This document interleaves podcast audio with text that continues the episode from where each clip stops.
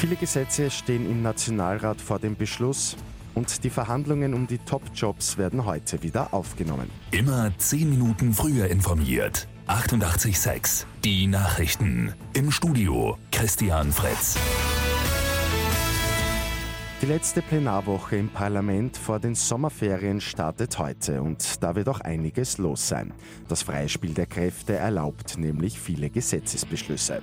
Kommen wird das generelle Rauchverbot in der Gastronomie, ein Verbot von Plastiksackerl wird ebenso beschlossen. Das Pflegegeld wird valorisiert und dann wird es auch noch ums Wasser gehen. Per Verfassungsbestimmung soll es vor der Privatisierung geschützt werden. Die Verhandlungen um die Spitzenposten in der EU gehen heute ab 11 Uhr in Brüssel weiter. Gestern ist der Sondergipfel nach einer rund 18-stündigen Sitzung auf heute verschoben worden.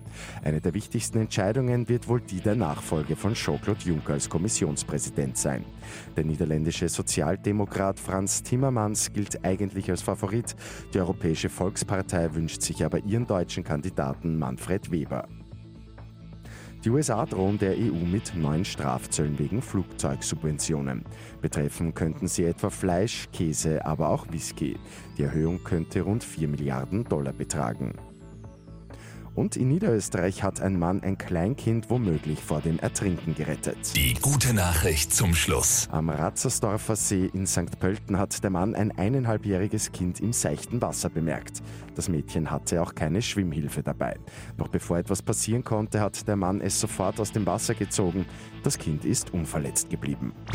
Mit 886 immer 10 Minuten früher informiert.